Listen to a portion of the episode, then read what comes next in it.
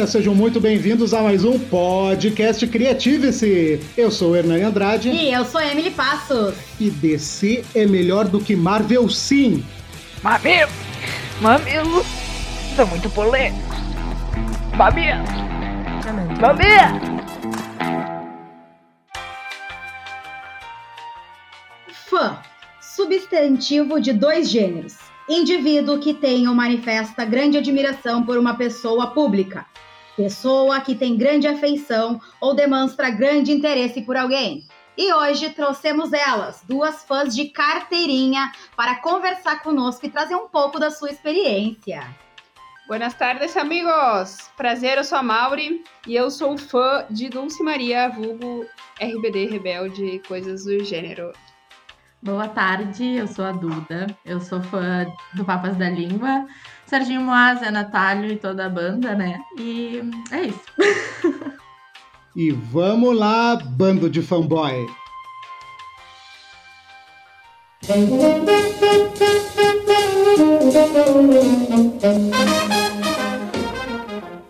Então, gente, estamos falando sobre fãs, né? E antes de entrar nesse assunto, eu gostaria de saber a opinião de vocês. O que, que é ser fã? O que, que é esse sentimento por alguém que a gente, na maioria das vezes, não conhece e, como eu costumo dizer, parece que são nossos amigos? E a, a minha pergunta também para vocês é: isso que diz lá no dicionário, né? Eh, tem relação, porque às vezes o dicionário é uma, uma, um significado tão frio, parece que não fala aquilo, né, diretamente, porque eu sei que quem é fã tem um, um canal de empatia muito grande, né, com seu objeto de admiração. E desejo, muitas vezes. e às vezes, simplesmente, pessoa, indivíduo que manifesta grande admiração. Eu acho que é mais do que isso ser fã. Então, eu acho que a gente precisa passar por cima de muita coisa. Essa frieza que, logicamente, se tem quando se lê o que, é ser fã, ela, ela ultrapassa barreiras quando tu tem, é, sim, uma admiração intelectual, né? É, ah, eu, eu me identifiquei com aquela banda ou com aquela pessoa, via de regra os vocalistas de bandas, no caso. E, e isso ultrapassa quando tu começa a dar jeito de criar uh, um vínculo, seja ele da forma que for, né? Por e-mail ou, ou indo aos shows ou conhecendo no camarim. Daí tu acaba te tornando parte daquela história, e aí tu te insere naquilo e, e traz totalmente aquela situação para dentro da tua vida e acredita naquilo. Duda, acho que a gente já se conhece há mais de 10 anos, se eu, se eu não estou enganada. E já na época tu já era fã uh, do Papas, né? Então é há bastante tempo essa, essa tua trajetória. Sim, eu sou. Eu, eu sigo o Papas da Língua desde 2003. Foi, quando, foi mais ou menos quando eles fizeram o acústico e, e, ao vivo lá no Teatro São Pedro. E eu era bem novinha, assim, eu tinha 12 anos. E eu e eu comecei então essa admiração, né? E embora eles sejam uma banda gaúcha, para mim era bem distante isso, justamente por causa da minha idade, né? Então eu era muito nova, não tinha condições de ir em todos os lugares. A gente vivia num mundo onde não tinha internet. Então, para ser fã, tinha que ser aquele fã raiz. Exatamente, exatamente. É, era, é, é, é, justamente isso. Tu precisava contar que eles aparecessem em algum programa de televisão, que tu pudesse ficar lá horas esperando aquele programa começar e tudo mais. Era diferente, né? Hoje tu tem as redes sociais, tu pode acessar a vida de cada um deles e descobrir o que eles estão fazendo praticamente em tempo real. E naquela época não era assim. Antigamente você só tinha o livrinho da Capricho. Exatamente. E o fã clube, que era na casa da amiga. E o encarte do CD. Ah, é verdade. O CD. O que será esta mídia? Eu ficava horas e horas olhando o encarte do CD, as fotos ali enquanto eu escutava música, tentando me enquadrar naquilo.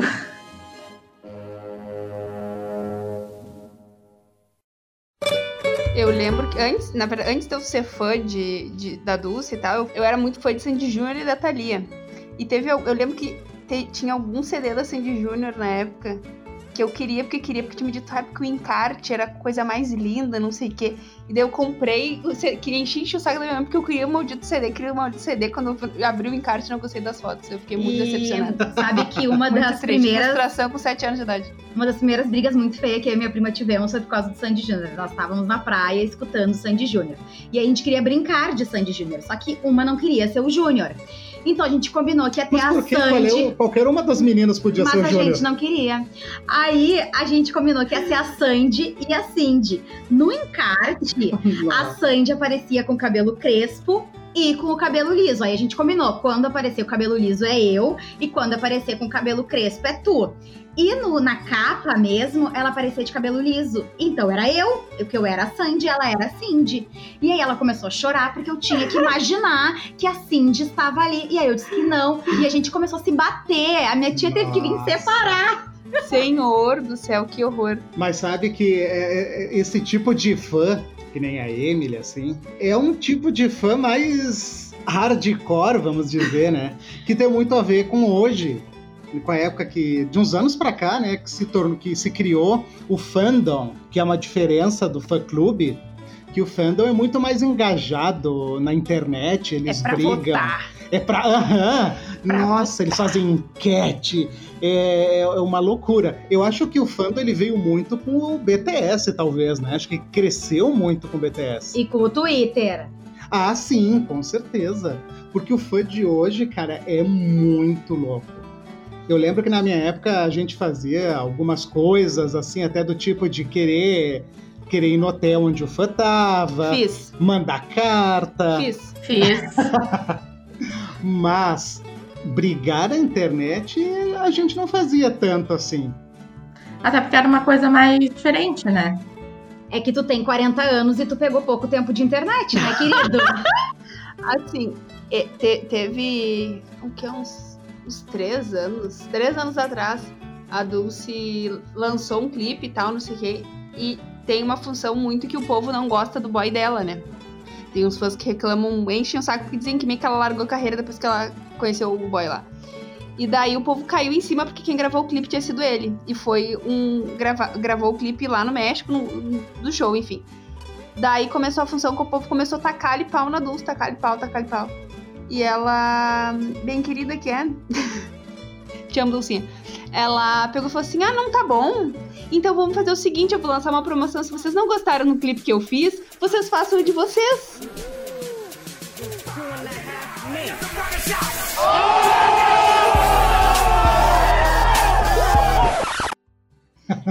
Nossa! Assim, e daí a pessoa que ganhasse a tal da votação ia ganhar um, um vestido que ela usou na gravação do clipe. E daí a gente fez, eu com o pessoal que foi, viajou pra esse, que a gente aparecia nesse clipe, tá lá. A gente participou do. fez um negócio muito de frescura, assim. Ca- Cada um gravou um negócio nessa casa e a gente juntou o vídeo, enfim. E daí teve uma menina que gravou o Paranauê lá todo no. A guria desenha muito bem. Só não lembro o nome dela agora. Mas daí teve, teve uma briga. Porque, ai, porque falaram que, ai, que a menina votava e não sei o que, ela participava de um. Falaram assim, ai, porque ela merece ganhar o prêmio. Daí eu fiquei tipo, tá, mas me diz então por que, que ela merece e a gente não merece? Essa é a questão. Entendeu? Tipo, ai, ai, porque eu voto e eu mereço.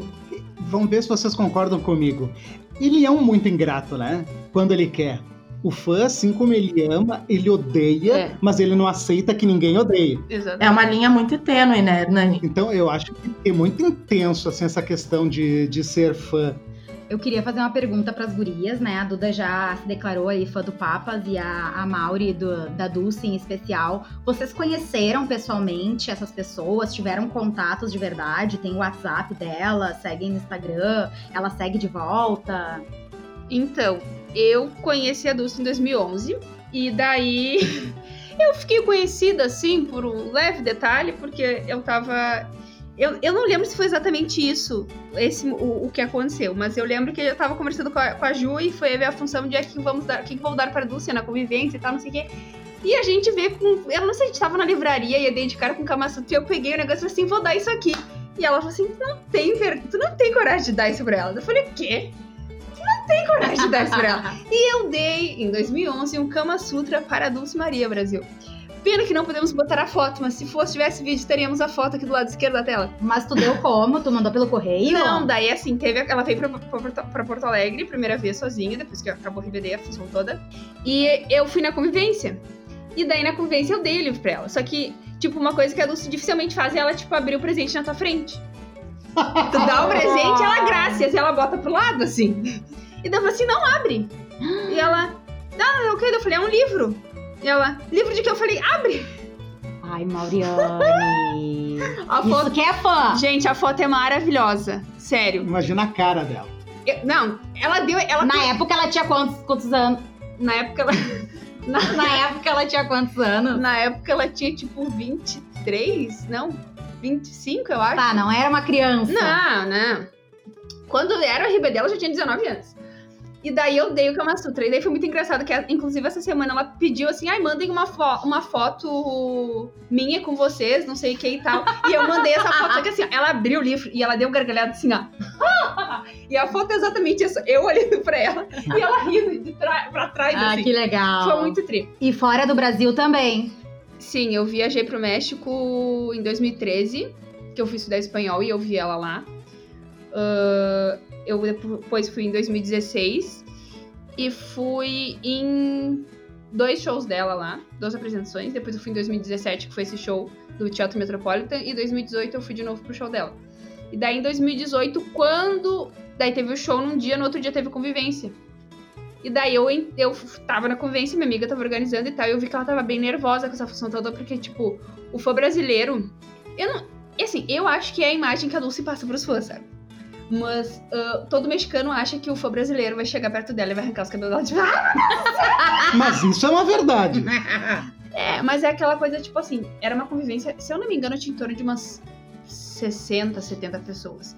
E pra participar dessa convivência tinha que pagar algo além, gente- do ingre- além do ingresso? A gente pagou 800 pesos, se eu não me engano. Que era tipo 200 pila, eu acho. Não, não sei se dava 200 pila. Mas daí, quando a Dulce faz essas convivências, ela faz ah, pra. hum, Ela tem uma fundação que ajuda mulheres indígenas, coisa- crianças com câncer, essas coisas assim. Quando ela faz essa- essas eh, reuniões com os fãs, ela junta o dinheiro e daí ela bota no Twitter pra qual fundação que a gente quer doar. E daí a gente volta lá e Ah, doa. que bacana. E daí eu trabalhei na. Perguntei pra minha amiga se ela de- precisava de ajuda, essa função toda lá, tal, não sei o que. Daí Ela falou que sim, que a Dulce botou uns paranoia dela pra vender lá e eu fiquei cuidando disso. Daí depois eu fui fotografar ela com os fãs. Até aí tava tudo bem, enfim, passei, foi show de bola. Quando eu tô voltando pro Brasil, eu mandei mensagem no Twitter, né? Até então tava tudo de boas. Eu mandava coisa pra ela, ela curtia, tava super de boas. Daí eu entrei no avião, mandei a foto pra ela, falei pra ela, obrigada, tô voltando pro Brasil muito feliz, porque entrei no avião. Quando eu chego no Brasil, tem tipo 500 mensagens no meu WhatsApp e eu tinha tipo 150 seguidores a mais. Eu falei, gente, o que que tá acontecendo? O que que aconteceu? Né? Alguma coisa deu. Que, que merda que foi?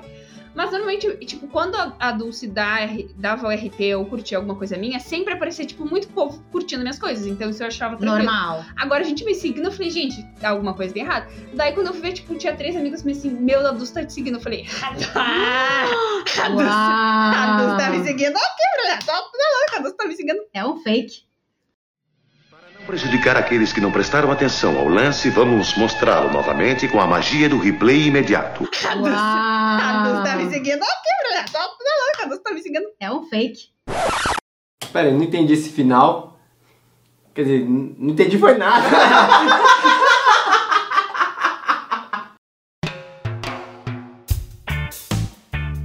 Então, é, como eu já tinha mencionado antes, embora eles eh, sejam uma banda gaúcha, né? E parece ser muito comum encontrar eles aqui. Eu, especificamente, não sou aquela pessoa que ah, vai no shopping, encontra o Serginho Moá. Não, isso não é verdade. Eu nunca encontrei ele na vida, na rua. É, eu conheci a banda em 2004, quando eles fizeram o lançamento do DVD acústico no Salão de Atos da URGS. Eles receberam o pessoal é, no camarim, e daí ali eu conheci eles e tudo mais. E a partir dali, 95% dos shows que eu fui, eu tive camarim, eu entrei, eu conversei, eu do mesmo jeito que foi é, marcante a história do Kama Sutra, é, foi marcante pra mim a função de a minha mãe sempre estar junto comigo, né, em função de eu ser menor de idade. Então eu não era a Duda, eu era a filha da Cláudia. Ah, que bom. E eles ficaram amigos da minha mãe. Eles trocavam e-mail com a minha mãe. Então, assim, várias e várias vezes eu, eu chegava no camarim sem ela e eles mandavam buscar. Tipo assim, não, não, busca lá, né?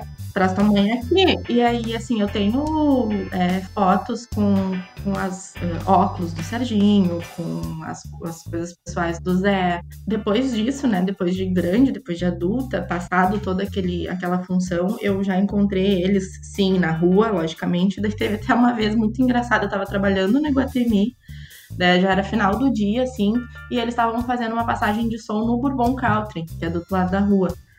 E aí eu tava saindo da, da loja que eu trabalhava pra ir no banheiro e eu encontrei o, o Zé Natalio, né? E daí ele me olhou e disse, Duda, o que, que tu tá fazendo aqui? Daí eu disse, não, é, eu trabalho aqui, eu quero saber o que tu tá fazendo aqui, né? Porque, tipo, pra mim era, tipo assim, Deus tava entrando pela porta do shopping. E eu era somente uma uh, funcionária, né?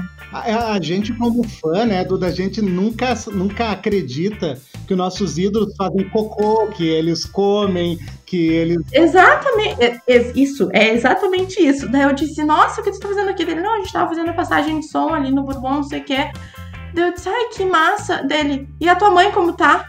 Daí eu. Daí eu disse, ah, a mãe tá bem, não sei o quê.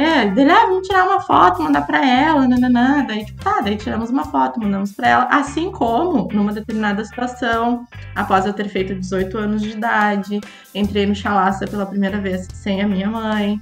Eu entrei no camarim, Serginho Moá me disse, cadê tua mãe? Daí eu disse, ah, mãe não veio, agora eu já sou maior de idade, não sei o quê. E ele disse, tá, então liga tua câmera aí. Daí eu disse, ah, mãe tá de aniversário depois de amanhã. Tipo assim, era, era uma quinta, a mãe fazia aniversário no sábado. Daí ele tá, liga a tua câmera aí que eu vou mandar um recado pra ela. Daí eu liguei a câmera e ele gravou. Ah, Cláudia, não sei o que, feliz aniversário, tudo de bom. E agora aqui, ó, cola nela, hein? Porque ela tá dizendo que, que é adulta, que não, não precisa mais de ti, não sei o quê.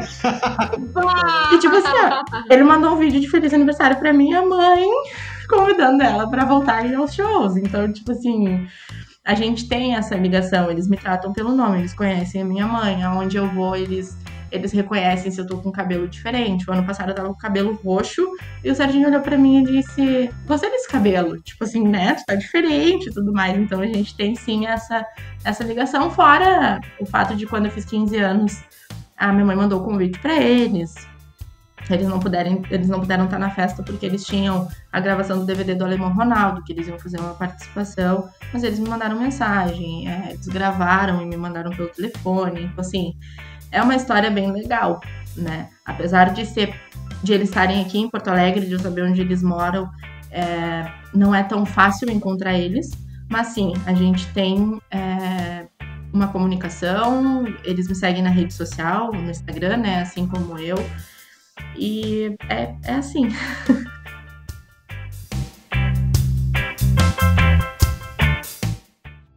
Por que me odiou tanto quando me conheceu? Eu odiei. Mas só por me fazer te querer tanto. Eu ainda não sei se posso me controlar. Eu sei que pode. E deixa eu aproveitar para perguntar para vocês, então, que tipo de fã vocês são. E eu gostaria de começar pela Emily, porque ela ainda não disse do que, é que ela é fã, e eu gostaria que ela dissesse para as pessoas que estão ouvindo. Bom, eu desde criança, na verdade, eu nunca fui muito apegada a nada. Quando todos meus amigos tinham álbum de figurinha do seu do seu artista, eu não tinha. Eu gostava assim do Sandy Júnior, eu brincava, mas eu não tinha nenhum assim. Na minha adolescência, então, uh, eu me apaixonei pela literatura através do Crepúsculo. Então, eu fiquei muito fã. Para de rir, Mauriane. Eu fiquei muito fã, muito fã de Crepúsculo. Eu sou muito grata a Stephanie Meyer, porque graças a ela hoje eu leio, hoje eu, né, porque até então eu não li absolutamente nada, além de revistinha da Avon. Mas assim, é como o Hernani disse no início, é todo mundo conta. Ou o pessoal ama ou o pessoal odeia. Então. Eu é... não sei onde é que tá o pessoal que ama, assim. Tem mais seis pessoas. Inclusive, será lançado agora uma, um novo livro, que é a versão do Edward, né? Que é o protagonista, um, o rapaz, a versão dele da história. E nós, fãs, estamos ansiosos. Claro que hoje em dia já não é mais, né, aquele, aquela coisa toda por eles, mas eu sabia as falas dos filmes de cor, as falas do livro de cor, acompanhava um pouco, né, da vida dos, dos atores, então foi, mas se eu dissesse hoje, você é fã de quem? Eu sou fã de uma blogueira que eu sigo desde 2011, também ela é aqui do Rio Grande do Sul, ela se chama Lu Ferraz. E assim, a minha história com ela também, ela me segue na rede social, ela me manda mensagem, eu fiz já curso de automaquiagem, eu já fui modelo dela de curso. Então eu tenho uma relação assim bem legal, ela me responde e tudo. E ela é uma pessoa assim conhecida, né, na, na, na rede social, é uma figura pública, mas também não é uma coisa assim tão famosa, né? Ela é aqui do sul. Mas tu te considera que tipo de fã?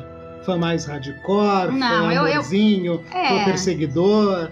Como o meu objeto de fã, porque assim, olha, eu, eu fazia questão de diferenciar os personagens, né, dos dos atores, porque eles eram atores muito loucos, né? Tanto que fazia a, a Bella quanto o Edward. Então, eu era fã do personagem e não do ator. E o personagem, ele não existe.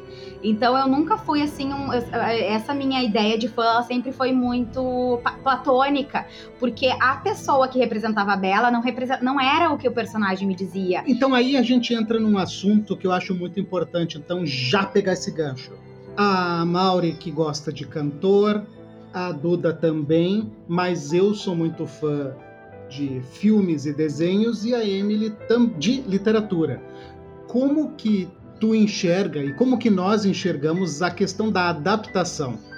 O que que tu, depois de ler os livros, que tu leu os livros primeiro, né? Sim. Como foi ter visto o filme? Lamentável, triste, decepcionante.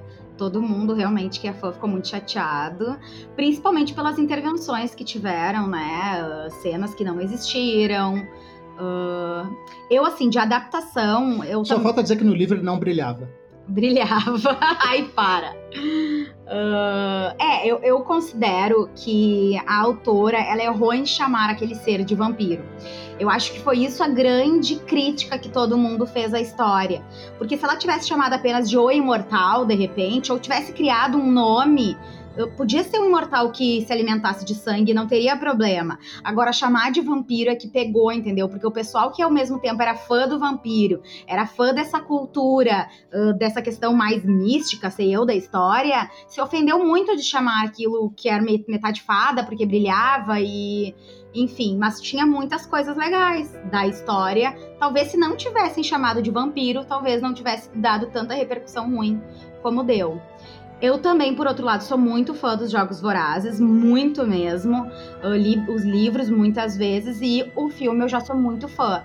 Porque apesar de ter algumas questões que não tem, como por exemplo o beijo, né, da, da Katniss, ela em nenhum momento beija nenhum dos dois, ah, até o dia que ela vai pra arena, e mesmo depois ela só beija o Peter, em nenhum momento ela, ela beija...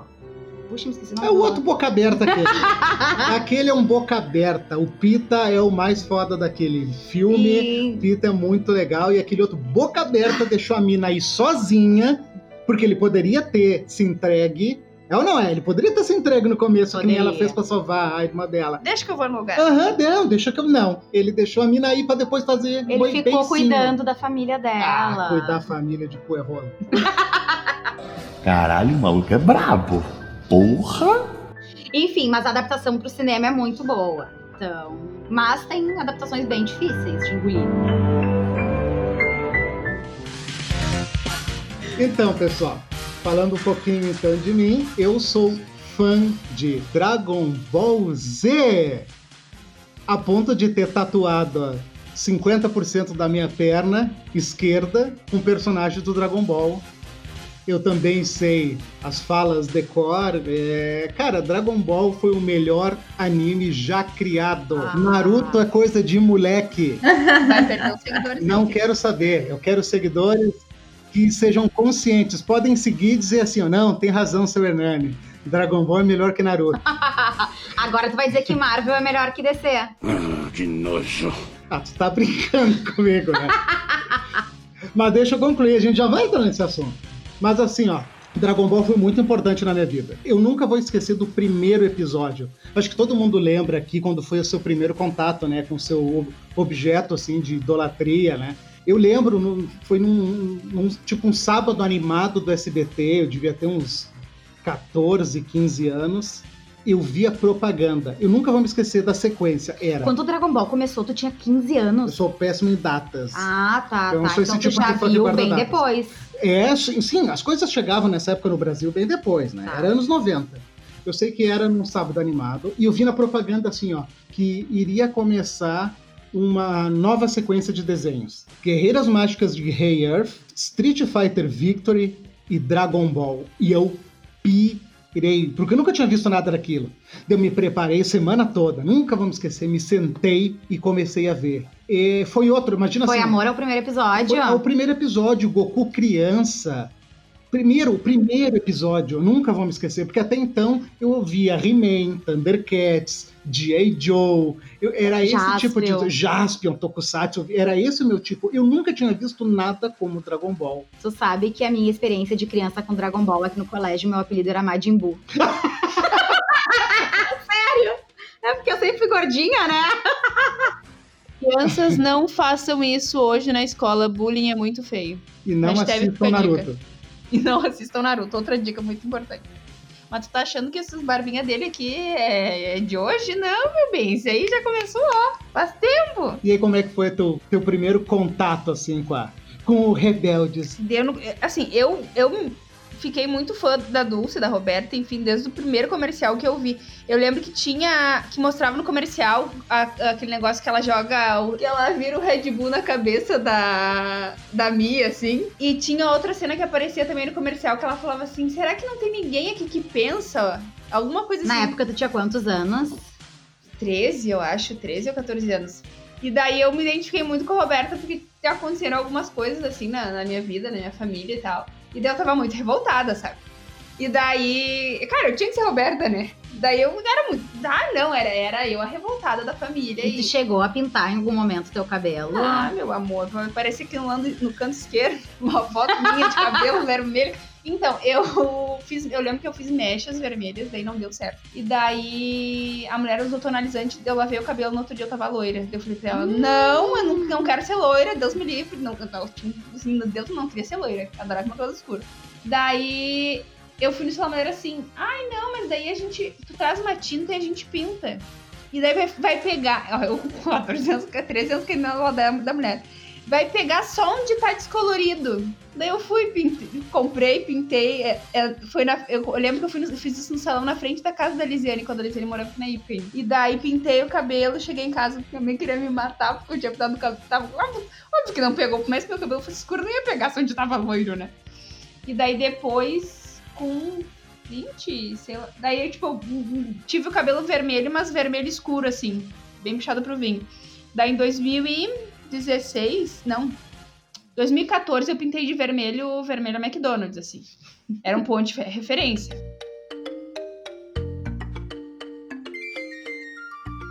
Desde de criança, assim, eu sempre fui muito fã da Ariel.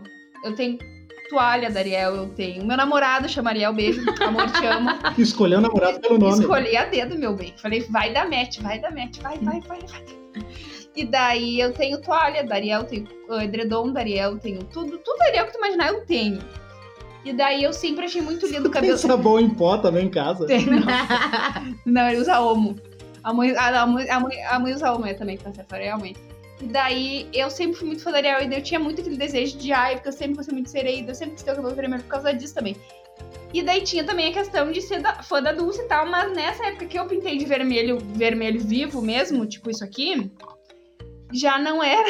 o povo não tá vendo aí. que burra.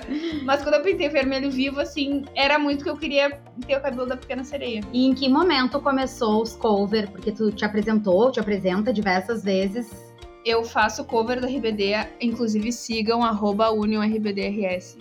Acho que é esse o Instagram, mas procurem Union RBD que vocês vão achar lá. Eu não lembro o arroba. Desculpa, Sheilinha, vai me arrancar os cabelos, mas tudo bem. Ah, eu faço cover da RBD. Eu comecei a fazer em 2018. A gente fez, tipo, foi. A gente se juntou pra fazer uma parada. Tá, mas a gente quem? Aonde que tu conheceu essas pessoas? Da onde É surgiram? tudo um pessoal que eu conheço desde 2000 e lá vai pedrada. Das internet da vida. Não, não, é quando na época que tinha fã clube. Ah. E lá por 2006, 2007 eu conheci esse povo. E daí a gente manteve contato desde sempre, enfim. Daí me con- convidou, daí convidou outro, daí a gente montou o grupo, fez uma apresentação, resolveu ficar com o grupo por mais um tempo. Daí a gente ficou 2000, dois- 2018 inteiro a gente ficou com o grupo. Daí acabou, um dos, do- dos meninos que saía, acabou o grupo. E daí ano passado a gente me convidaram para um outro grupo, daí era o pessoal do Sempre RBD. E tinha um pessoal do grupo que não ia poder fazer apresentação, enfim, e chamaram eu e o Rafa, que não éramos do cover. O resto era todo do. E daí a gente se juntou e fez o Union RBD, tipo, pegou. Mas tu canta nos shows Não, ou a gente- dubla? Não, a gente só dubla. Dubla. Mas a questão corporal toda tu teve que trabalhar pra ser o mais parecido possível. É, eu tento ser o mais reta possível, né? Que a escoliose não deixa muito, mas eu tento. eu tento ficar reta no palco, juro pra vocês que tento. E atualmente que tu não tá com os cabelos vermelhos, o pessoal não tá conseguindo ver, tu usa algum tipo de peruca? Eu ou... uso uma peruca que o Rob me emprestou, meu amigo. E tá lá comigo até hoje, que eu nunca devolvi. Querido, obrigada. Rob, te amo. e eu uso peruca, não tem problema nenhum ah, es- ah, em relação a isso. Inclusive, foi uma coisa que o pessoal, na época, quando eu comecei a fazer o cover, eu usava peruca.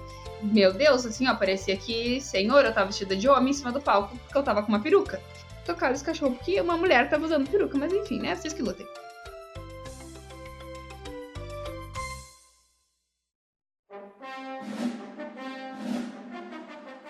Mas aí, Duda, deixa eu aproveitar para fazer uma pergunta. Tu falou que foi em muitos shows, né? Tu tem noção de quanta grana como fã tu já gastou? Olha, eu não sei, mas meu pai e minha mãe eles devem saber, né? Porque tu pensa. assim, é, rapidamente, tá? Eu era estagiária, eu ganhava 400 reais. Então, assim, o meu pai me pegava no, no estágio, seis da tarde, dia de semana, azar. A gente ia pra Bento. Tipo assim, ah, tinha um show lá na Fena Champ. Vamos. Nossa, tu era daquele fã que ia seguindo. Sim, claro. Segue a caravana. O meu pai que lute. Aí não, daí não bastasse ele, não bastava ele ter que me levar, né? Ele tinha que me pegar no estágio, daí ele passava em Taquara, pegava mais uma, daí passava em não sei aonde, pegava mais outra, e daí minha mãe pegava no serviço também, e vamos. Daí a gente chegava lá, um festival, pensa, uma feira, né? Fena Champ, um frio, um frio em Bento. E aí o show era tipo 11 da noite, uma quarta-feira. Nossa. Mas era umas três horas de show. Não, assim, claro que não. 40 minutos, uma hora. 40 minutos. Uma horinha, três horas de viagem pra uma horinha de show, tá ótimo? Não, assim, três horas, três horas de viagem, uma hora de show, uma hora de fila, 10 minutos de camarim. Isso é ser fã. Mas tá no lucro, porque o camarim da Dulce é um minuto, meu bem. Aí entra, daí tira foto, daí. Isso porque vocês não sabem que eu. Que... Ai, nossa, assim, o meu violão, o meu violão é todo autografado por eles, né? Então, assim, ah, não pode entrar com o instrumento.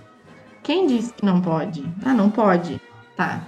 Ô fulano, ô Cruz, que era o segurança, né? Ô Cruz, graxa, tipo o pessoal da, da técnica. Olha só, eu trouxe meu violão, queria que os guris assinassem. Tá, tudo bem, faz assim, ó, faz a volta na quadra, entra pelos fundos, entrega pra não sei quem. E sabe? Essas coisas, assim. Então, assim, eu era. Que eu mão. era. Eu, eu falo era porque o ano passado a gente recebeu a notícia, então, que o Papas da Língua deixou de existir, né? Com o Serginho Moá sendo vocalista, então deu uma baixada muito grande, né? A gente não vê mais o Papas como via antes. Mas assim, eu era o tipo de fã que se o show começava às 10 da noite, ao meio-dia eu tava na fila, porque eu tinha que ser a primeira, né? Eu tinha que ficar na frente. Então, assim, Planeta Atlântida começa às 5, o show do Papas é às Nossa. 7, a gente vai às 11. Me identifico. Daí fica lá na frente do portão, né? Daí depois que acabava o show do Papas no Planeta Atlântida, é, vocês que fiquem aí na grade, eu não quero mais. Entendeu? Aí tinha. Tu chega a fazer parte de algum grupo organizado?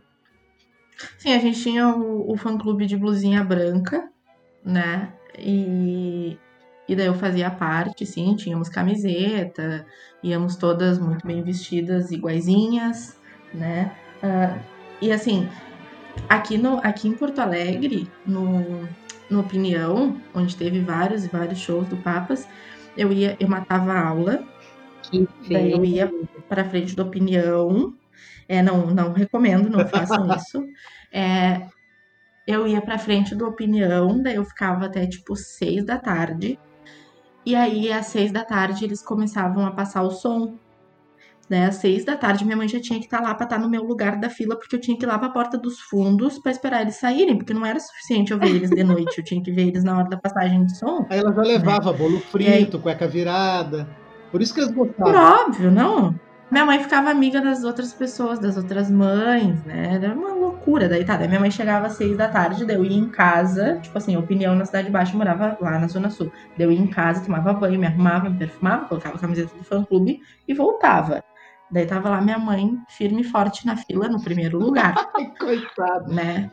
Então, assim, eu era essa fã. A fã que ia horas antes e que se eu não te sentasse, tipo assim, quando no salão de atos da URGS, que era sentado, show, a minha cadeira tinha que ser a do meio, bem na frente. Porque senão não tava bom.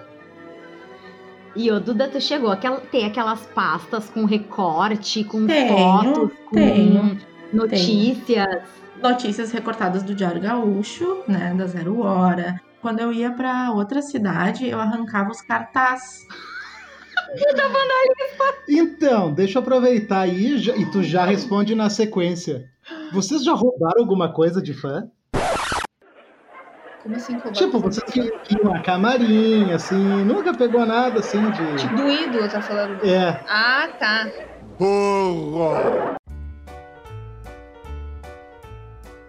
Eu tenho toalhas que eles usavam pra secar o suor.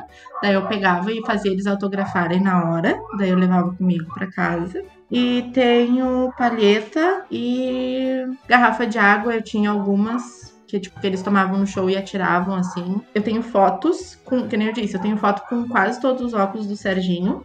Tenho foto com alguns instrumentos. Então, tipo assim, eu, eu pegava no camarim, tirava foto, registrava o momento e tudo mais. Mas de levar pra casa, não. Só as toalhas mesmo, mas era com consentimento. Ah, então tá bom. Eu peguei em 2000 e 2013, não, 2014, eu acho que a Dulce ficou no Holiday Inn. A gente foi no a gente foi no andar que ela tava, daí a camareira tava lá, tava lá não lembro que tinha que tinha uma garrafinha d'água. A mulher, ai, leve pra casa, isso aqui era a garrafa dela. daí eu lembro que eu cheguei, tá, levei o negócio, ficou lá em casa, daí, tipo, uns três meses depois, eu fiquei, gente, que, que eu tenho uma garrafa de água guardada dentro do meu roupeiro, sabe? Daí eu fui ver, isso de bateu, eu falei, ah, vai merda que eu vou ficar guardando isso aqui. e joguei fora. Mas depois eu lembro que eu falei pra alguma das gurias que eu tinha botado a garrafa fora e me xingaram que eu devia ter, ter dado pra elas e tal.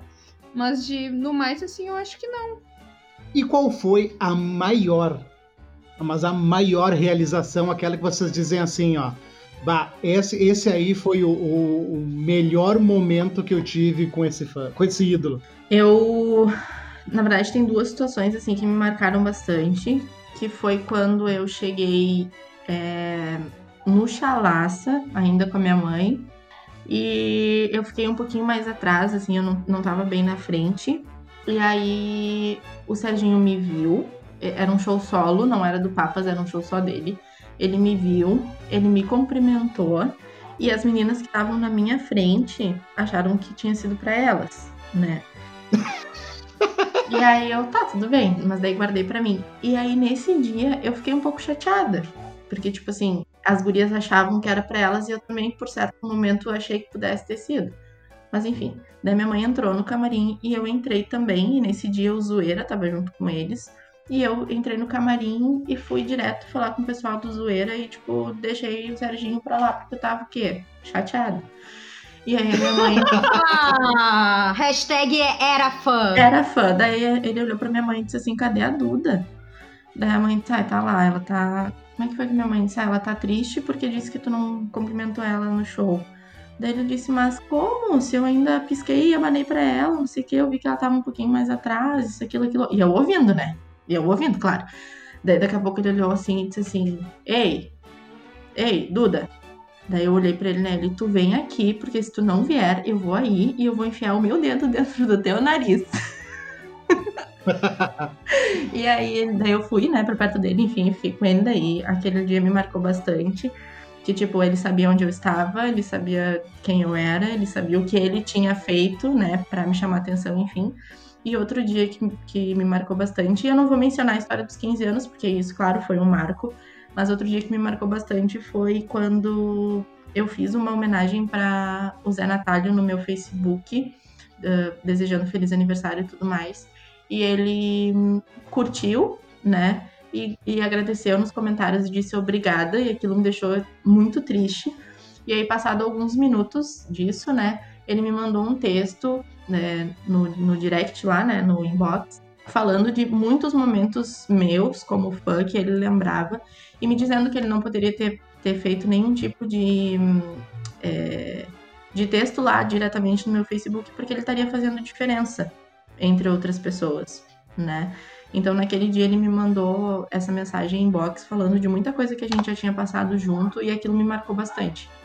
Né? O fato de ele, ele também lembrar muitas coisas e, e ter dito assim, poxa, foi importante a tua mensagem de feliz aniversário e eu tenho isso e isso para te dizer né? Então isso foi bastante importante para mim. que amor. Arrasou. Então, como eu disse, eu dei o Kama Sutra pra Bonita, né, em 2011. Depois, em dois, eu vi ela em 2000, 2011 de novo, eu acho que no meio do ano. 2013 eu vi ela no México. E, enfim, aconteceram umas coisas no México lá não muito legais e tal. E daí eu achei que ela tinha ficado com um certo rancorzinho, assim, tipo, um sabe? Que não tinha Uma gostado. É, não tinha gostado de mim, que não ia rolar mais, né? Mas enfim, beleza. Daí, no dia 20 de janeiro de 2014, ela fez um hangout. E me escolheram, assim, tipo, um fã de meio que de cada país. Eu lembro que tinha eu, tinha uma menina do Chile, daí tinha da Venezuela, se não me engano, dos Estados Unidos, e o resto era mexicano, assim, um de cada estado. E eu era a que representava o Brasil. Uau! Só que foi muito engraçado, porque eu fui uma das últimas das pessoas. E daí, tipo, o Hangout, eles bloqueiam tua voz, né? Só que daí, tipo, pô, vai. Amigos ah, estrangeiros, não me levem a mal. Mas o povo, sei lá, tava ai, muito brocochô. Sabe que o povo não tava com animação? Cara, eu tava me... Tudo bem que talvez eles já É que tivessem... nós brasileiros é favela, né? É, mas é que eu não sei. Tipo, eles já tinham visto ela várias vezes. Tá, eu tinha visto ela, tipo, três vezes. Mas eu tava me sentindo no máximo. Pensa, cara, um monte de brasileiro que podia estar naquele negócio. Eu era a pessoa escolhida, sabe? E eu fiquei, cara, tô arrasando, né? E daí eu tinha um medo imenso, porque o meu notebook é o mesmo que eu tenho até hoje, que mal liga. E a internet tava uma semana que não tava funcionando. Então, tipo, eu pensei, cara, eu não vou falar pra ninguém, porque eu, acredito muito no pensamento ruim das pessoas.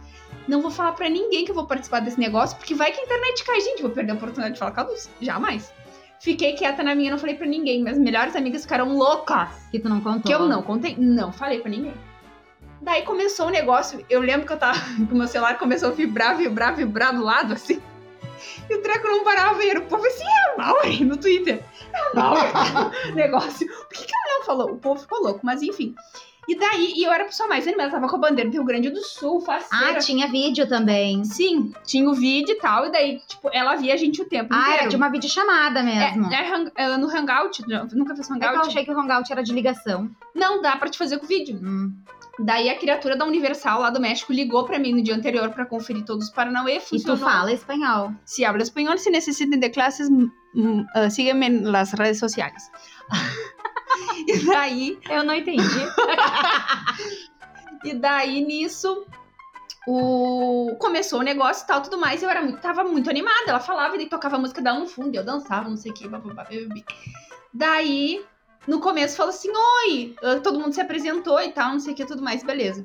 Daí, na hora que foi eu, minha vez de falar e tal, a mulher falou assim: E agora a gente vai falar com a Mauriane, que ela é a pessoa mais animada desse negócio. A mulher falou assim: ela, Vocês viram que ela tá cantando, ela tá dançando, ela tá muito animada. Conta, Mauriane, por que, que você tá tão feliz? E daí a Dulce, eu falei: Ô, Dulce, como estás? E ela largou assim: É que ela é do Brasil, por isso que ela tá assim. Gente, eu falei. Assim, ó, eu quase caí da cadeira quando a mulher falou aquilo. Eu falei, gente, ela sabe que sou eu. Deu quase Tipo, infartei. os fãs dela já te reconhecem como grande fã. Sim. Inclusive, tem, tipo, quando eu fui pro México em 2017, teve muita gente que veio falar comigo que eu não sabia que me conhecia. E eu fiquei com muito medo, assim, ai, tu é a Mauri, né? Prazer, eu sou fulano. Eu falei, oi, sim, tudo bem. E, e eu, eu fico com um certo medo, assim. E daí foi esse momento, e daí depois, isso foi em janeiro. Em setembro de, 2010 de 2014, ela veio pra Porto Alegre. E daí foi o, o auge, assim, porque a última vez que eu tinha visto ela me encontrando com ela foi em fevereiro de 2013. Eu fiquei todo esse ano sem ver ela, tipo, e naquela época ela não dava, não era muito de curtir meus parnê no, no Instagram, essas coisas no, no, no Twitter. E daí nisso, eu sentei, não sei, comecei a conversar com ela e tal, babá. E ela, ela começou, o autógrafo e dela puxou um M. Daí quando ela puxou o M, eu dei uma respirada assim. Daí ela escreveu Mauri. E eu quase infartei. Daí eu Ah. fiquei. Daí eu. Tá, tudo bem, só que foi tipo. Daí no Hangout, eh, no Hangout eu falei pra a. Eu falei assim. Que a mulher falou, ai, que a mulher queria. A mulher falou que, tipo, que era pra gente fazer pergunta mais legal, sabe? Eu perguntei, e, e o que que tu fez com o livro? O Gama Sutra. Gama Sutra. Porque queria saber se, né, se ela tinha. Só que a brincar. Que, que eu meio que. Daí que eu não falei na hora, mas era pra brincar, tipo, ah, te dei o livro pra te aprender português. Era pra ter feito essas zoadas, só que eu não fiz porque eu tava muito nervosa na hora que eu dei o livro. E daí ela falou assim, não, ela falou assim, ah, daí a mulher perguntou assim, mas que livro que ela te deu? Daí você falou assim, ela me deu um livro educativo. Educativo. E daí a mulher assim, conta pra gente que livro que tu deu pra ela. Daí eu falei, não posso, pode ter criança assistindo, pede pra ela te falar. Falou assim. Daí eu lembro, eu, a minha mãe sempre me levou na feira do livro quando eu era pequena. E daí eu lembro que tinha uma lojinha, uma stand que dizia os menores livros do mundo. E eu já tinha passado por um Kama Sutra miniatura várias vezes naquele stand. E eu comprei um Kama Sutra, gente. Cabe assim, ó, cabe três na palma da mão, bem pequenininho assim. E eu comprei esse Kama Sutra pequenininho e levei nessa convivência de 2014 no bolso do casaco, assim. E daí ela conversando. Da, no, no bolso da calça. Daí conversando com ela, eu falei, então, tu falou que o livro tu teve que dar pra um músico, né? Música ela sim. Eu falei, então, é que agora eu te trouxe esse pequenininho que cabe no bolso do teu casaco. a mulher. Não, só que foi engraçado que ela abriu, ela folhou assim e guardou no bolso do casaco Ah. dela, sabe? E daí depois, em 2000 e... 2017, ela deu uma entrevista numa rádio e perguntaram qual foi o presente mais louco que tinham dado pra ela. E ela falou: Ai, uma vez me deram um Kama Sutra miniatura. Ah, Gente, que legal. eu fiquei tipo, senhor. Daí ela assim, não, e o pior é que tava na cabeceira da cama. A questão, só que eu fiquei, tipo, muito louca, porque tá, beleza. O rolê, o outro ela deu pro músico e tal. Só que, tipo assim, eu pensei que ela, tipo, tá, ia cagar, ia botar fora de novo, sabe? E daí ela falou assim, não, tava na cabeceira da cama. E as minhas sobrinhas pegaram e começaram a olhar e falavam assim, olha, a bonequinha. e daí, quando... Daí só foi na rádio 2017. Daí, quando ela chegou em Porto Alegre, eu dei um livro de. Falei pra ela, te trouxe um livro. E daí ela já fez aquela cara. Eu dei um caça-palavras pra ela, um livro de caça-palavras. Eu falei, esse aqui é pra te aprender português, amiga. Ainda falei bem, esse chamei de amiga. Esse aqui é pra te aprender português, amiga, porque o outro livro que eu te dei, tu não entendeu qual era a ideia. Mas eu acho que o momento mais. que eu. A princípio, assim, mais louco foi esse.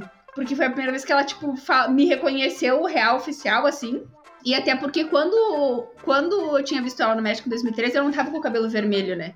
E daí agora, né, nesse hangout eu tava, e daí eu falei, gente, a mulher me reconheceu mesmo com o cabelo, tipo, totalmente, Totalmente diferente. diferente. E daí quando ela assinou meu nome na convivência, gente, eu achei que eu ia infartar.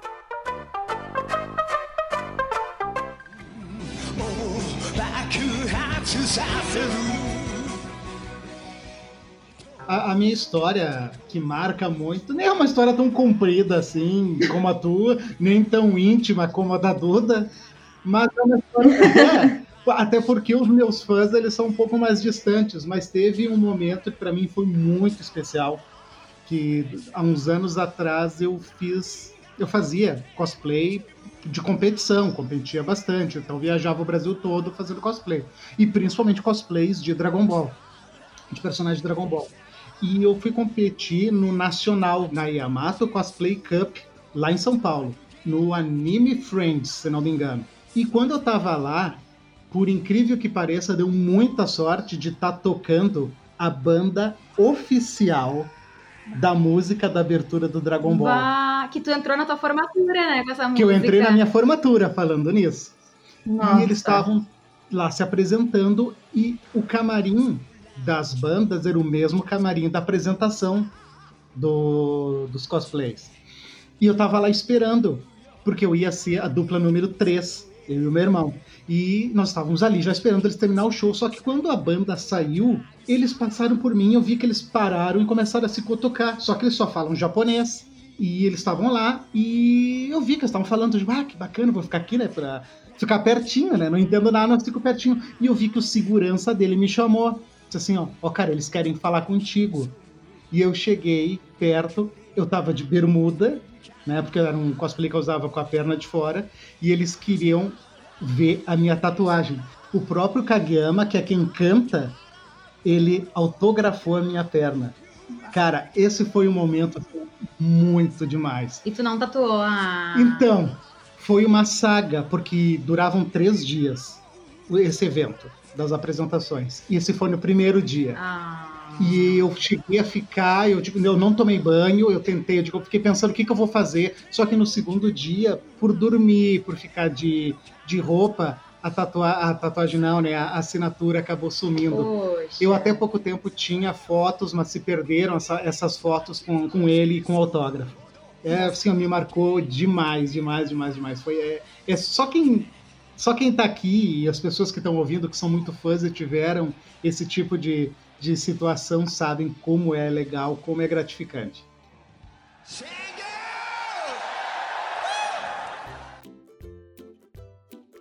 É, eu não, não tenho, assim, nenhuma grande experiência, né? O que a gente fazia era a galera se unia para ir ver as estreias dos filmes, do Crepúsculo, mesmo achando que os filmes ficavam muito a, a desejar.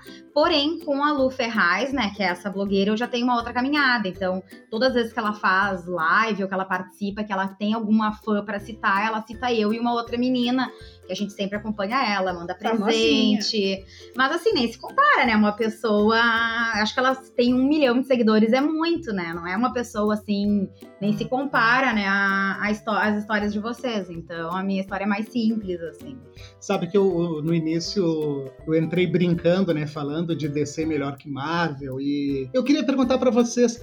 O que vocês acham assim dessa, dessa disputa, das rixas, do, do que vocês gostam? Tem algum tipo de grupo opositor? Ô DC, ô Warner, me ajuda, né? Me ajuda a te defender. Me ajuda, por favor, tá, tá eu, complicado. eu posso dizer que, como fã de Crepúsculo, eu tenho o mundo inteiro contra. Então, na época do, Rebelde, tinha. Eu lembro que Rebelde High School Musical na época. Tipo, era uma guerra infinita, assim. E daí depois fiz, gravaram em 2000 e sei lá quanto, não lembro agora. Não. 2012, porque eu fui, eu fui, pra, eu fui pro, pro Rio pra ver a Bonita lá, quando ela veio gravar.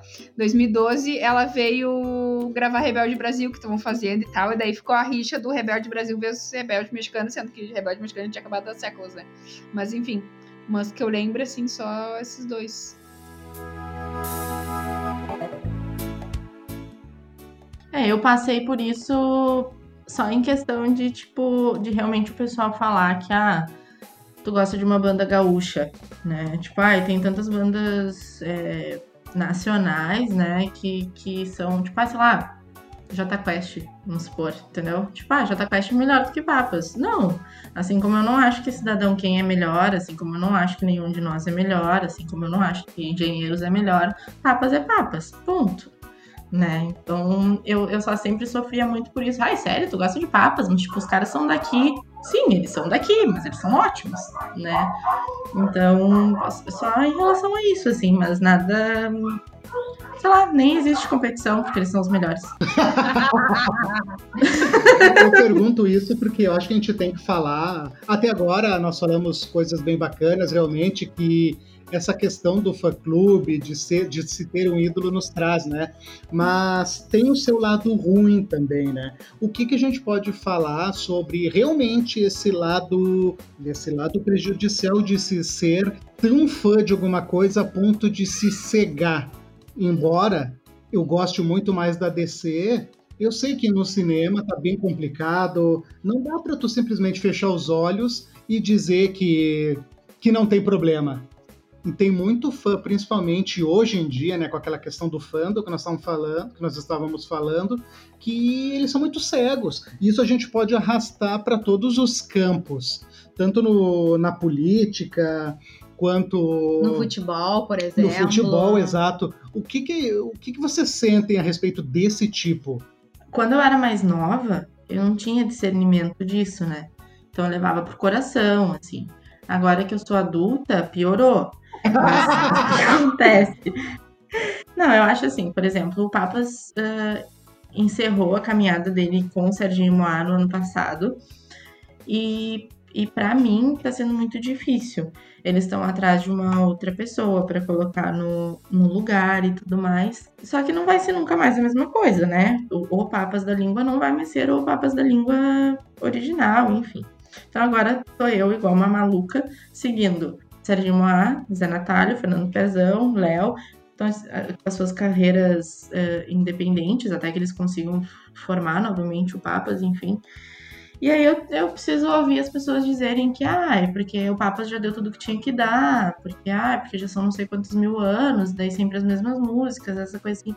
Claro que hoje eu já não levo isso em consideração, eu prefiro guardar todas as coisas que eu vivi, todas as lembranças que eu tenho, todo esse amor que, que eu guardo, né? Assim, essa coisa de, por exemplo, saber a entrevista do início ao fim do DVD deles. Tipo, eu sei todas as falas, o jeito, aonde é que eles encostam em cada frase que eles vão falar, mas isso é meu. Então, assim, Uh, hoje. Essa frustração. É, né? então, então, assim, eu, eu, preciso lidar com essa própria frustração e ainda ter que ouvir as pessoas dizerem e não poder fazer absolutamente nada com isso, né? Eu não vou deixar de ser fã de toda a história, assim como eu não vou deixar de ser fã dos caras, né? Mas existe, eu acho que essa, essa parte principalmente, assim, por exemplo, vamos supor, tu, o Dragon Ball, né, que nem tu fala. Tipo assim, ele existe. Ele existe para ti, ele vai existir até o último dia da tua vida, entendeu? Porque tu não vai deixar isso morrer. Então, eu ia falar isso agora. Dragon Ball acabou, eu não me lembro exatamente que ano terminou a saga Buu, deu um tempo aí de ato, e há uns dois anos começou o Dragon Ball Super. Só que ele veio com uma roupagem para essa nova geração. Então Sim. ele tem ele é um pouco mais engraçadinho, ele meio que quebra algumas, alguns conceitos que a série tradicional trouxe. E sabe que a impressão que me dá que esse não é o meu Dragon Ball, sabe? Eu tentei Sim. assistir, esses dias tá assistindo, a Emily me disse, ah, que tu tá assistindo que diferente esse Dragon Ball. Eu digo, pois é. então... né? É, não é o meu Dragon Ball, cara. E a gente tem que aprender a lidar, porque senão tu vai ficar remoendo uma coisa que que não é, não, não é o teu momento. O Dragon Ball, que nem tu mesmo falou, o, o que é meu, o meu Dragon Ball, ele tá lá. Ele tá lá em 2000 é. e pouco e eu posso assistir o momento que eu quiser. Isso, isso. Então é com isso que a gente precisa lidar, entendeu? Os caras resolveram acabar a banda porque eles acharam que profissionalmente para eles não funcionava bem mais a, a, o jeito que tava indo e tudo mais. Mas é aquilo, os meus momentos, os meus DVDs, os meus CDs, as minhas fotos e todas as minhas coisas, isso vai continuar aqui. Assim, toda vez que tu quiser, tu vai lá e tu vai assistir aquele episódio com a imagem ruim, porque naquela época não era digital e tudo mais. Então, assim, a gente precisa aprender a lidar com isso. Mas eu acho que a partir do momento que os criadores resolvem ou as pessoas envolvidas resolvem acabar com aquela história, tu precisa lidar muito mais contigo uhum, do que com, é com o todo, né? Eu, no, no lado ruim, assim, não por minha parte, assim, porque hoje as amigas que eu tenho mais contato são daquela época de rebelde, sabe? Tipo, eu, eu jurava, assim, que eu ia ser super amiga das minhas amigas de ensino. Algumas do ensino médio eu ainda converso bastante. Mas de, do ensino fundamental e tal, que a gente jurava que a gente ia ser melhores amigas eternamente. E daí, tipo, são pessoas que hoje em dia eu não tenho contato nenhum, sabe? As minhas melhores amigas hoje são as que eu tinha, tenho contato desde a época de RBD. Uh, ah, mas também o lado ruim é que eu tenho uma amiga de São Paulo que, por outro lado, tipo, ela, naquela época, ela, tipo, deixou tudo, deixou a vida dela, assim. Isso é uma coisa que ela me comentou já várias vezes. Que ela deixou as amigas que ela tinha, sabe, pra ser fã, e daí era, tudo era, era, era, era rebelde, era Dulce, era Christopher, era isso, era aquilo. E hoje em dia, tipo, a única pessoa que ela tem contato daquela época sou eu, sabe? Tu te fecha na bolha, né? Exatamente. E eu acho que justamente um dos lados uh, ruins de toda essa questão é tu não manter o equilíbrio. É daqui a pouco tu te envolver tanto nessa história, nessa, né, com essa pessoa ou com esse personagem, que daqui a pouco tu esqueceu um pouco de quem tu é, um pouco das, das tuas questões. Eu vejo muitas brigas assim em redes sociais, especialmente o Twitter é escolhido para ser palco, né, dessas brigas. E desse assim uma coisa simples, como por exemplo um reality show, o Big Brother que te acompanhou agora, que muita gente por estar de quarentena não tinha a prática de assistir o Big Brother começou a assistir e automaticamente tu te identifica com um lado ou com o outro e aí tu começa a brigar com as pessoas para impor o que, aquilo, aquele teu pensamento, aquela tua vontade, e aquilo acaba se tornando uma paixão tão grande que ultrapassa o limite daí do respeito, ultrapassa né, o, as questões. Não importa aquilo que o teu ídolo faça, tu vai sempre passar a mão por cima. Isso aí é o lado que eu acho pior que tem do fã. Porque que nós falamos agora, sofrer um pouco, até se fechar um pouco na bolha. Às vezes tu, tu, tu, tu encontra uma bolha de pessoas que gostam da mesma coisa que tu. Tu não uhum. pode ser tão hardcore que nem a, a tua amiga, né, Mauri? Mas eu, eu até acho que o ser humano procura identificação. E eu enxergo muito isso, a questão do hidro. Ele funciona como um agente que une pessoas de um gosto parecido, de um mundo parecido, vamos colocar assim. Só que o que não pode acontecer é disputa, é briga, é se cegar e seguir, sabe? Seguir fielmente tudo aquilo que teu ídolo fala. Uma coisa até que a, que a Emily tinha comentado daquela hora de diferenciar o personagem do, do ator, enfim, personagem, é, justamente, tipo, naquela época tinha, é, a Roberta ficava com o Diego na novela. E, cara, tem gente hoje, velho, esse treco já acabou faz mais de 10 anos, sabe? E gente hoje que continua enlouquecido porque, ai, porque a Dulce lança música nova. Ai, essa música ela lançou pro Cristo. É uma indireta, é uma indireta. Ai, é uma indireta. Não, porque olha só a história deles. Não, gente, por favor, tá? Vamos se respeitar, sabe? O povo, tipo, tem muito esse. Principalmente os fãs de RBD, sabe? Eles querem muito juntar a Dulce com o Christopher. Daí a Dulce casou, meu Deus do céu, a Dulce casou. Daí arranja, começam a arranjar mil e uma coisas para botar o boy dela lá, que ela botou. Ai, porque o homem é isso, que o homem é aquilo, que é Sabe não, gente, vamos crescer por gentileza. Até porque isso eu acredito que não faça bem pra pessoa, né? Porque a pessoa já é uma figura pública, ela sabe que ela vai estar exposta.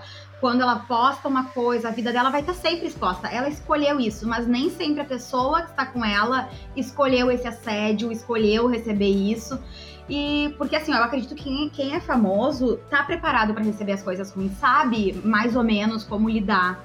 Mas as pessoas que acompanham a vida dessas pessoas, que são as pessoas que não são públicas, talvez não estejam tão bem psicologicamente para receber esse tipo de, de assédio, que às vezes é bom, mas muitas vezes é ruim. Mas o próprio artista, que nem a Duda mostrou, do rapaz da banda que não pôde mandar o texto que ele gostaria para ela, porque ele ia gerar, imagina o estresse, né, o hate que ele ia gerar entre as outras fãs porque tu foi a escolhida. Uhum. E ele então se privou, né? Ele se privou de fazer uma coisa que ele queria. Sim, não, e tem também o lado, tipo, da confiança que ele tem na Duda, né? É. Porque. Ah, é verdade. Porque daí tipo, eu poderia muito bem ter tirado um print, ai, olha só. Eu poderia ter dado um print. Toma, sabe? Eu digo porque eu, eu, uma vez, eu enlouqueci, uma vez que a Dulce me respondeu no WhatsApp, e eu, eu fiquei muito louca. E daí eu postei, eu lembro na época, e daí eu tenho contato com a irmã da Dulce, com a Blanca, maravilhosa. Blanca, um beijo pra ti. E daí um dia a Blanca pegou e falou pra mim, Mauri, uh, tu não pode tirar todo mundo pra amigo. Cara, uma das. Assim, a Blanca é uma coisa que ela me ensina muito, assim. Sempre quando eu converso com ela. Ela falou: não pode tirar todo mundo pra amigo. Tipo, eu sei que tu tem o número dela, é uma coisa de confiança e tal, só que tu não tem ficar mostrando pros outros que ela te mandou feliz aniversário, sabe? Uhum. E daí, porque, tipo, tinham chegado, ai, porque ela tá divulgando que ela tem teu número e não sei o que, só que, tipo, eu não, eu não jamais fiz nessa intenção, sabe? E é justamente essa coisa, tipo, a Duda podia ter muito bem ter sido sem vergonha, filha da puta, e ter divulgado, ah, olha só, toma, entendeu? Exatamente. Então é muito essa questão também da confiança que, que eles têm contigo. Tanto que quando uma, uma, uma das ocasiões que eu, tava, que eu tava com a Dulce, ela tava vindo pro Brasil e ela falou que ela não queria que soubessem que ela tava vindo pro Brasil.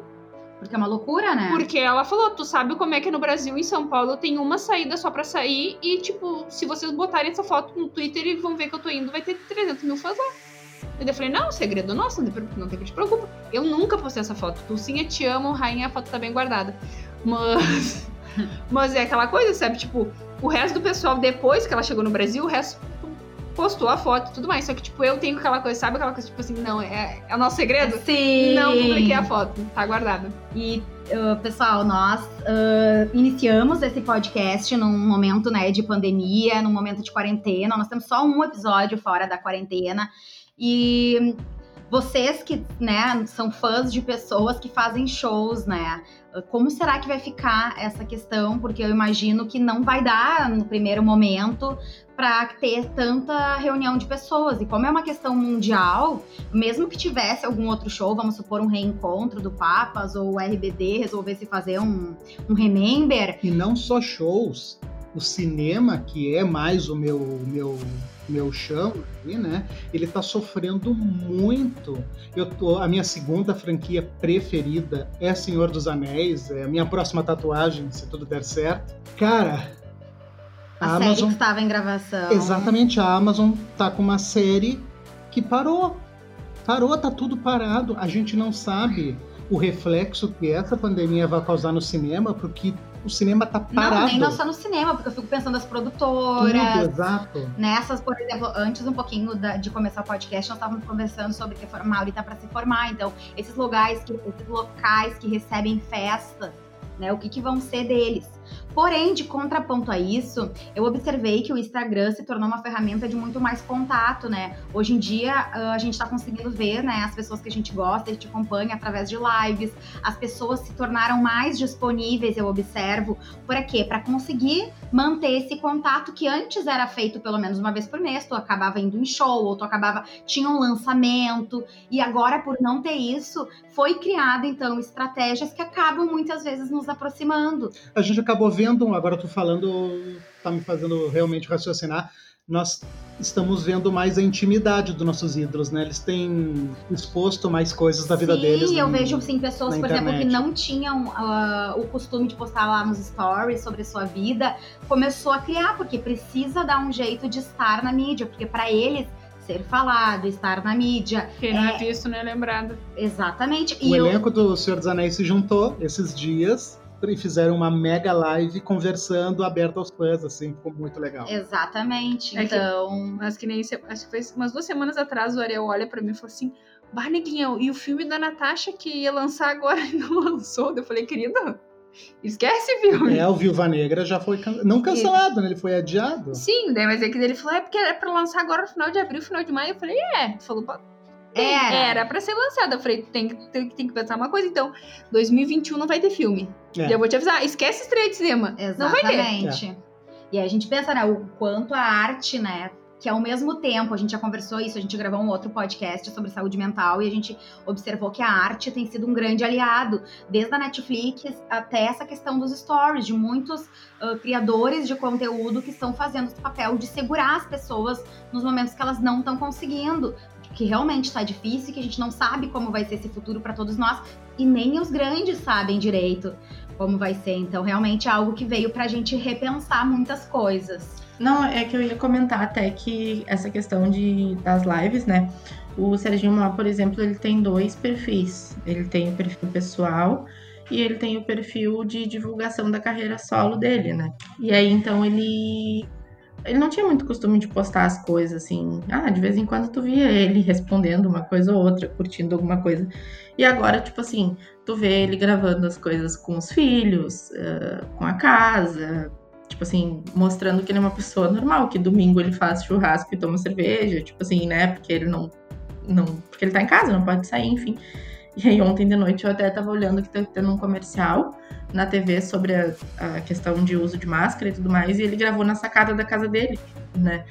Então, assim, eu identifiquei porque eu tenho acompanhado que ele tem feito várias histórias, várias coisas em casa, e daí ontem, quando apareceu na propaganda de Cio, ele gravou na sacada de casa, né?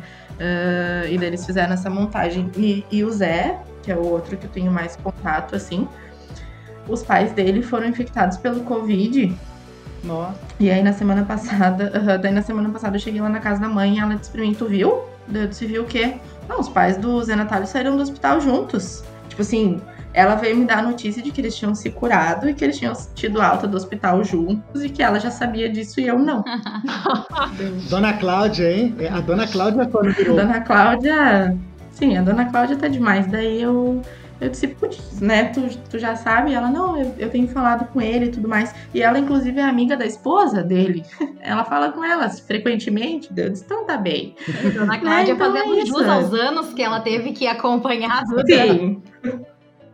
Sim, sim. A gente tava, inclusive, só mais uma curiosidade bem rapidinha. A gente tava em Canasvieiras nas férias em janeiro. E eles também estavam. E a minha mãe tava marcando encontrinho. E eu não sabia.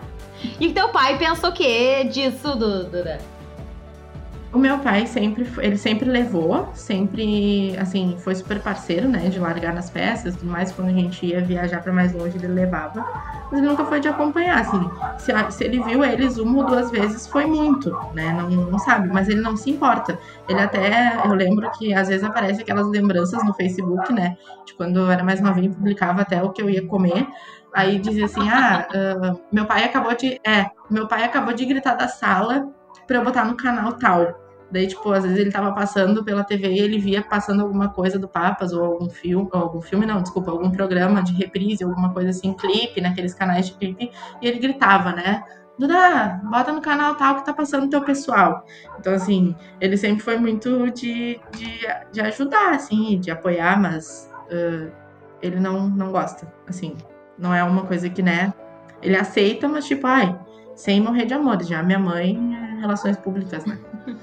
Pessoal, nós estamos entrando aqui no, no final do nosso podcast. E sempre no final, nós pedimos que cada convidado deixe uma mensagem sobre o tema. Uma mensagem que vai ficar para sempre aqui nesse podcast, porque, como nós sabemos, a internet é a terra da imortalidade. Isso- esse podcast vai para o Spotify e dali para frente ele vai se espalhar pelo mundo todo. Geralmente, nós do podcast criativo se encerramos a mensagem, mas hoje eu quero fazer diferente. Eu quero fazer diferente por dois motivos. Primeiro, porque nós gostaríamos de agradecer muito vocês, porque hoje comemoramos o décimo episódio. Êêê! Estamos numa marca aí. Exatamente. Ah, então eu gostaria primeiro de falar sobre a importância que ser um fã, de ter ídolos, trouxe na minha vida. E em seguida vocês podem deixar a mensagem de vocês.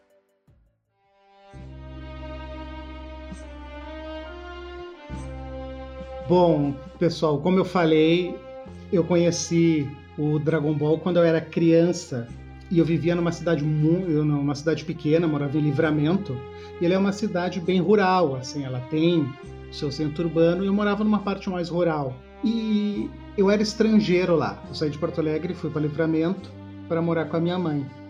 E eu não tinha amigos. O Dragon Ball, o Street Fighter, as Guerreiras Mágicas, esses eram os amigos que me fizeram passar por esse momento. Então eu acho que é muito importante para cada um, sabe, lembrar com muito carinho daquilo que é fã. Porque ser fã é muito mais do que colecionar, ser fã é muito mais do que brigar pelas, pelas opiniões, do que dizer quem é melhor ou quem é pior. Ser fã é tu saber que isso te trouxe algo muito importante. No meu caso, foram esses amigos que eu tive. Eu fui amigo do Ryu, eu fui amigo do Goku, do Sr. Piccolo. Eles foram os amigos que eu tive na infância. Se não fossem eles, eu não sei o que, que ia ser de mim, de verdade.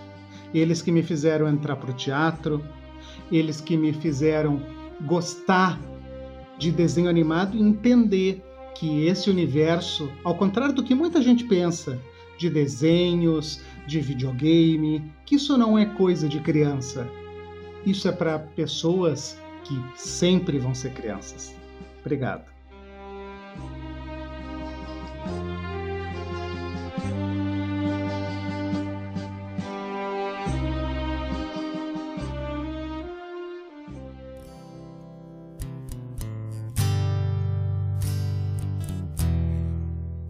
Bom, eu queria dizer então que hum, a carreira e a história do Papas, elas me ajudaram a, a, a entender que sim, que não importa o quanto tu, tu te sinta é, menos, né? E eu te digo em termos de bater nessa mesma tecla que eu falo de ah, eles são uma banda gaúcha e tudo mais, eles estão sempre aqui.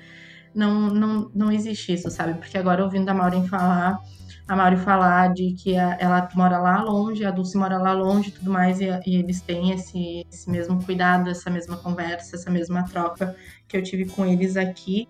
É, eles não valorizam, né, outra pessoa porque elas o Papas, né, no caso, eles não valorizaram outras pessoas porque, ah, porque eram de fora, porque eles eram mais conhecidos, ou porque quando eles foram pra Globo e tudo mais. Então, assim, ter essa, ter essa caminhada ao lado deles durante todos esses anos é, me fez amadurecer bastante, porque, tipo assim, eu, eu entendi que a arte, ela pode te livrar de muita coisa e ela pode te levar para um outro mundo e ela pode te fortalecer em tantos momentos, assim como o Hernani disse que ele foi amigo, né, dos personagens. Quantas e quantas vezes eu encontrei força na música, quantas e quantas vezes eu encontrei vontade de sair de dentro de casa em meio à depressão porque era um show, porque eles iam estar tá lá, ou enfim, aquilo fez eu, eu ganhar. Ganhar pessoas, ganhar oportunidades, ganhar momentos que eu nunca vou esquecer. Então eu acho que é, é importante sim a gente ter por quem e, e para o que olhar e, e, e batalhar e, sofrer e chorar e brigar na fila. Então acho que tudo é válido. Né? Gostar de alguém a, a, a esse ponto, ainda que se é platônico, se não é, se é uma coisa mais real. Mas eu acho que tudo vale a pena, a gente acaba sempre crescendo como ser humano.